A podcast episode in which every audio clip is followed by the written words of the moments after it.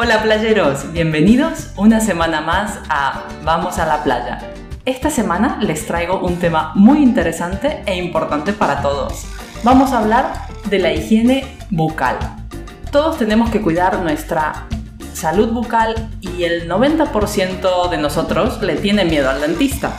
Así que por eso he invitado a nuestro programa ni más ni menos quien para mí es la mejor odontóloga de España, especialista en implantología, la doctora Jaira Boguaza Juanes. Y para que la conozcan un poquito más, voy a contarles su currículum resumido. Ella es licenciada en odontología por la Universidad de Valencia, máster en prótesis dental por la Universidad de Valencia, diplomada en implant dentist por la Göteborg University. También tiene el diploma de estudios avanzados DEA por la Universidad Cardenal Herrera CEU.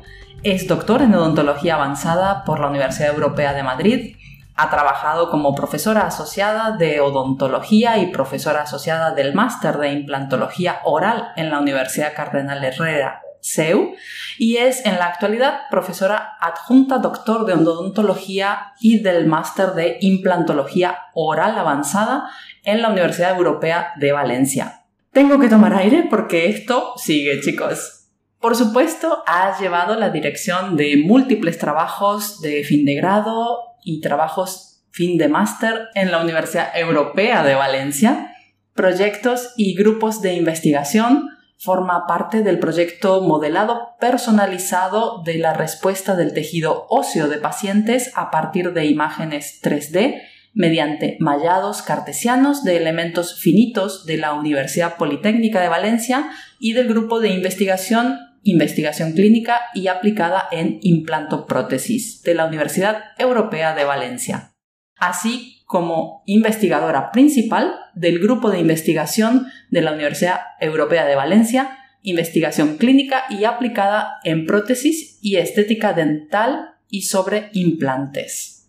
Ha recibido, por supuesto, los siguientes premios y reconocimientos el premio extraordinario de licenciatura correspondiente al curso académico 2000-2001 concedido por la Universidad de Valencia, 2003 Premio Nacional de Fin de Carrera de Odontología otorgado por el Ministerio de Educación, Cultura y Deporte de Madrid, en 2010 primer acceso a la mejor comunicación oral en el séptimo Congreso Internacional de Estudiantes de Ciencias Experimentales y de la Salud en la Universidad Cardenal Herrera CEU de Valencia, y es también miembro del Colegio de Odontólogos y Estomatólogos de Valencia, miembro del Centro de Estudios Odontología Estomatológicos de la Tercera Región, Valencia, miembro de la Sociedad Española de Prótesis Estomatológica, miembro de múltiples tribunales de trabajos fin de grado y de máster de la Universidad Europea de Valencia, mentora en la Universidad Europea de Valencia.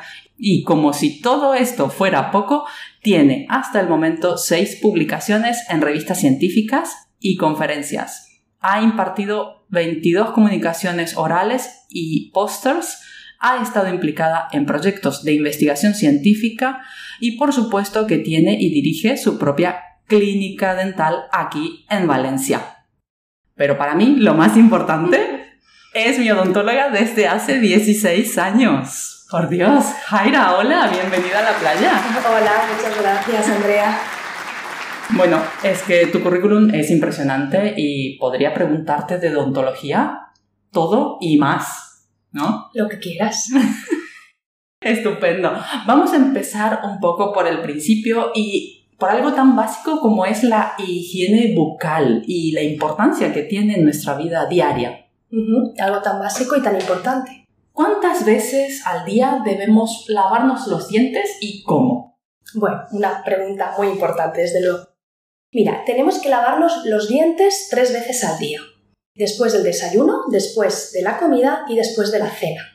Si a mitad tarde o a mitad mañana hacemos un almuerzo o una merienda, también podemos lavarnos los dientes en ese momento. Es decir, después de ingerir alimentos, debemos lavarnos los dientes. Técnicas hay muchas para hacerlo. Normalmente una de las más sencillas es con movimientos circulares. El cepillo lo vamos pasando por todas las superficies del diente haciendo movimientos circulares. ¿Cómo podemos elegir entonces correctamente nuestro cepillo de dientes? Bueno, pues mira, yo siempre suelo recomendar cepillos de cerdas suaves. Sabes que los cepillos normalmente se venden eh, suave, medio o duro. Hay mucha gente que cree que solo los duros son los que limpian suficientemente y que los suaves no hacen ningún trabajo. No es así. Los cepillos suaves limpian exactamente igual de bien y son más respetuosos con el tejido gingival, es decir, con la encía. Por eso yo suelo recomendar eh, cepillos suaves que no lesionan la encía. ¿Recomiendas los cepillos eléctricos?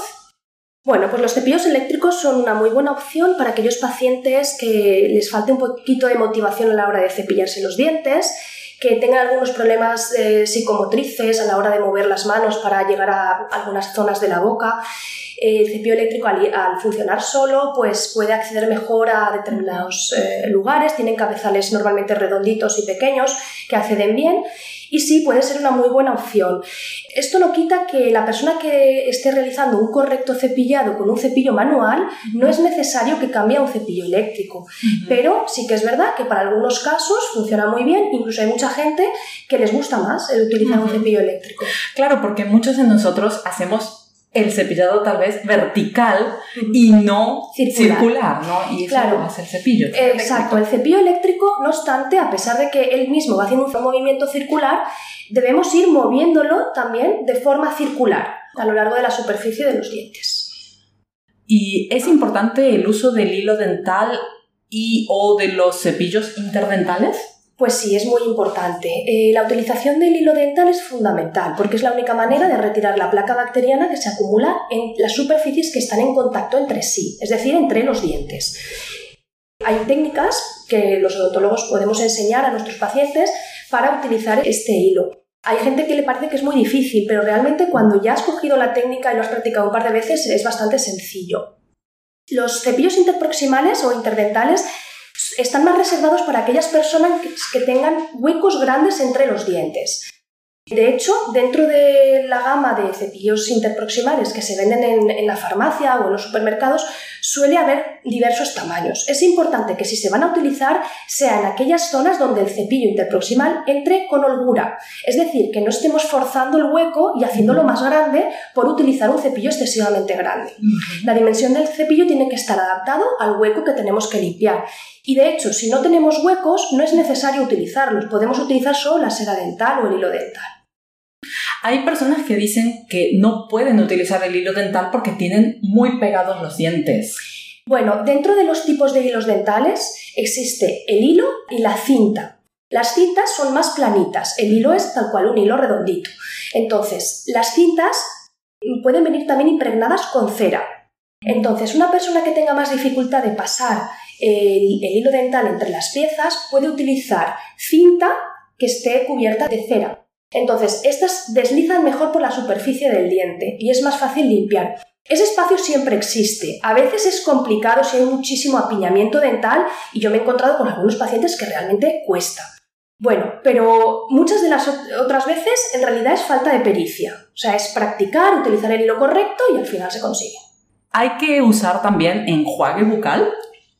Bueno, no es necesario hacerlo siempre. La mayoría de los enjuagues bucales tienen una función, es decir, se utilizan porque está ocurriendo algo. Por ejemplo, tenemos enjuagues bucales que llevan eh, clorexidina al 0,12%. Este tipo de enjuague bucal se tiene que emplear cuando tenemos problemas de sangrado, gingivitis, etc. Hay otros que son para la sensibilidad, pues cuando se padece sensibilidad dental. Hay algunos que son de flúor, estos sí que nos están aportando un beneficio porque estos mm, simplemente es un aporte mayor de flúor del que puede dar la pasta y bueno, se podrían utilizar más a diario. Pero lo mejor es que sea el odontólogo el que recomiende si necesitas algún tipo de, de enjuague. La pasta dental también es muy importante, obviamente. ¿Cuánta hay que usar y hay alguna forma de reconocer una buena pasta dental? Esta pregunta me gusta mucho porque es verdad que eh, siempre en los anuncios de pastas dentales se ve como rellenan completamente todo el cepillo. Y hace una curva perfecta. Una curva maravillosa que eso tiene que ser complicado de conseguir. No, pues realmente eh, no es necesario llenar todo el cepillo de pasta. De hecho, eso nos llena la boca generalmente de espuma y terminamos el cepillado antes de lo que deberíamos, porque nos da la sensación de que ha quedado ya muy limpia la boca por tanta espuma que hemos tenido, pero en realidad hemos estado poco tiempo cepillando. La cantidad que hay que poner encima de un cepillo tiene que ser más o menos pues como un garbanzo, no más allá. Y en cuanto a la, a la pasta que hay que utilizar, más o menos prácticamente todas llevan flúor, que es el componente principal que debe llevar. Eso es lo más importante que tiene la pasta. Lo que realmente es importante en un cepillado es el arrastre que ejercemos con el cepillo sobre nuestros dientes. Eso es lo que arrastra la placa bacteriana y los restos de alimentos. Luego, secundario es, por supuesto, el uso de una pasta y que lleve flúor. La marca o mm, el modelo, el color, el sabor, eso viene a ser un poco más secundario. Lo importante es que lleve flúor y, como te digo, la gran mayoría lo lleva. Jaira, he escuchado que no deberíamos lavarnos los dientes apenas terminamos de comer. ¿Esto es verdad o es un mito a destruir? Bueno, yo te explico por qué se dice esto. Cuando nos alimentamos, el pH de la boca baja porque estamos produciendo en el estómago una serie de ácidos. Entonces el pH que suele ser neutro, en torno a 7, entre 6,7 y 7,4, eh, que tenemos en la boca habitual, suele bajar. Ese pH baja por la presencia de ácidos. En el momento en que eso se está produciendo, si nos cepillamos los dientes, pues es posible que esos ácidos los estemos frotando contra la superficie de los dientes y el esmalte, tenemos unos prismas de esmalte, tenemos como unos cristalitos, al frotar ese ácido pues se pueden ir desgastando o se pueden ir perdiendo, ¿no? Entonces se recomienda esperar unos 30 minutos después de haber comido, de haber ingerido alimentos, para restablecer ese pH que lo suele restablecer la saliva. Y mm, a veces también es bueno incluso enjuagarse la boca un poquito, humedecerla, para que ese pH se restablezca antes y así podernos lavar los dientes. Pero no por ello, por tener que esperar estos 30 minutos, nos tiene que olvidar. O sea que hay que hacerlo igualmente. ¿eh? Claro. Entonces, ¿tendríamos que tener un cepillo de dientes siempre con nosotros? Bueno, eh, si solemos comer fuera, sería lo correcto. Tener un cepillo en el bolso, en mochila eh, y un pequeño tubito de pasta de dientes, porque es correcto hacer, como te digo, la limpieza tres veces al día. Lo más importante es que el cepillado de la noche no se olvide, es decir, no irnos a dormir con la boca sucia, porque son muchas horas las que pasamos durmiendo, en la que no hay una motilidad en la boca, no hay un movimiento, la saliva está quietita y ahí sí que hay más peligro de que puedan aparecer caries. Pero eh, lo ideal es si solemos comer fuera o vamos al trabajo o en una segunda residencia, siempre llevar nuestro kit de higiene bucal, si no lo tenemos ahí. ¿Hay algún tipo de alimentos que sean más dañinos para nuestra dentadura que otros? Sí, están los que se conocen como alimentos cariogénicos. Se llaman así porque ayudan a la formación de caries. Las caries al final eh, son el producto del de, eh, metabolismo que realizan las bacterias cuando metabolizan, la redundancia, los, los, azúcares que tienen los alimentos que nosotros tomamos. Las bacterias producen unos ácidos y esos ácidos son los que provocan las caries, que son cavidades, al fin y al cabo, que, que aparecen en, en el esmalte y en la dentina, que es la capa que hay debajo del esmalte. Entonces, hay algunos alimentos que tienen presencia de azúcares que son más cariogénicos por este motivo. Hay algunos que son muy obvios, pues todos los dulces, caramelos, chocolates, etc. Y luego hay otros que son menos, menos obvios, como pueden ser el ketchup, tiene mucho azúcar, los zumos de frutas envasados, etc. Todos estos alimentos siempre van a favorecer más la presencia de azúcar en nuestra boca y por lo tanto, si no hay una higiene correcta, pues la presencia de caries al cabo del tiempo. ¿Qué significa tener una buena mordida? Bueno, cuando hablamos de la mordida, o una buena oclusión, que es como solemos decir los profesionales, quiere decir que los dientes de arriba y los de abajo engranan correctamente. Aunque tengamos un cierre en el que vemos que los dientes se tocan, no siempre este cierre es correcto. Y por eso puede haber personas que, a pesar de que sus dientes contactan, no notan una correcta eficacia a la hora de masticar los alimentos o se cansan mucho al comer o ven que los alimentos no los trituran bien, etc. Eh, a veces esto lo tenemos de forma natural y a veces lo tenemos que conseguir con ortodoncia. Es decir, moviendo los dientes para que vayan a la posición correcta y que permitan un correcto engranaje y por lo tanto una correcta masticación. Y para terminar, pero no menos importante, si no tenemos una higiene bucal adecuada, ¿qué problemas podría desencadenar a largo plazo? Bueno, pues además de las caries que ya hemos hablado, que son pues un problema que puede producir dolor, infección y sobre todo eh, problemas más graves como la pérdida de la pieza. Además podemos también tener problemas en los tejidos gingivales, es decir, en las encías y en el hueso que está debajo.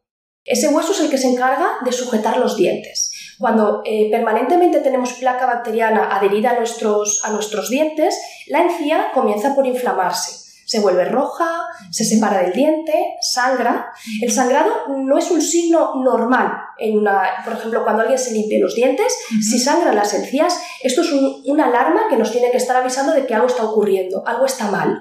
Las encías, su forma de, de avisarnos es así, sangrando. Las encías no deben sangrar cuando los cepillamos y si eso ocurre es porque está habiendo algún problema. Cuando este problema va más allá y, y pasa la barrera de la encía, empieza a afectar al hueso. Como te digo, este hueso es el que sujeta los dientes. Entonces, si empieza a haber un problema en el hueso de sostén, el hueso que sostiene los dientes, los dientes empezarán a moverse. Y esto ya desencadena otro problema mayor que se llama periodontitis. Por tanto, para evitar caries, gingivitis, halitosis, que es el mal aliento, periodontitis y infecciones y muchos otros problemas, hay que tener una buena higiene bucal. Y una cosa muy importante que no hemos dicho es el tiempo que hay que estar cepillándose. Correcto. ¿Cuánto tiempo, cuántos minutos tenemos que estar ahí? Pues son dos minutos. Que dicho así parece poco, pero te propongo que esta noche te cronometres y verás como dos minutos son larguísimos. Pero tenemos que estar dos minutos cepillándonos todas las caras de los dientes. Es decir, la cara que da a las mejillas y a los labios la cara interna que da al paladar y a la lengua, y la cara oclusal, que es la de arriba, la que, la que mastica, la que choca un diente contra otro. Todas esas, esas superficies tienen que estar cepilladas a lo largo de esos dos minutos. Y a eso agregarle el hilo dental después, por supuesto. Exacto. Vale. Y si utilizamos un enjuague bucal, pues también un enjuague bucal.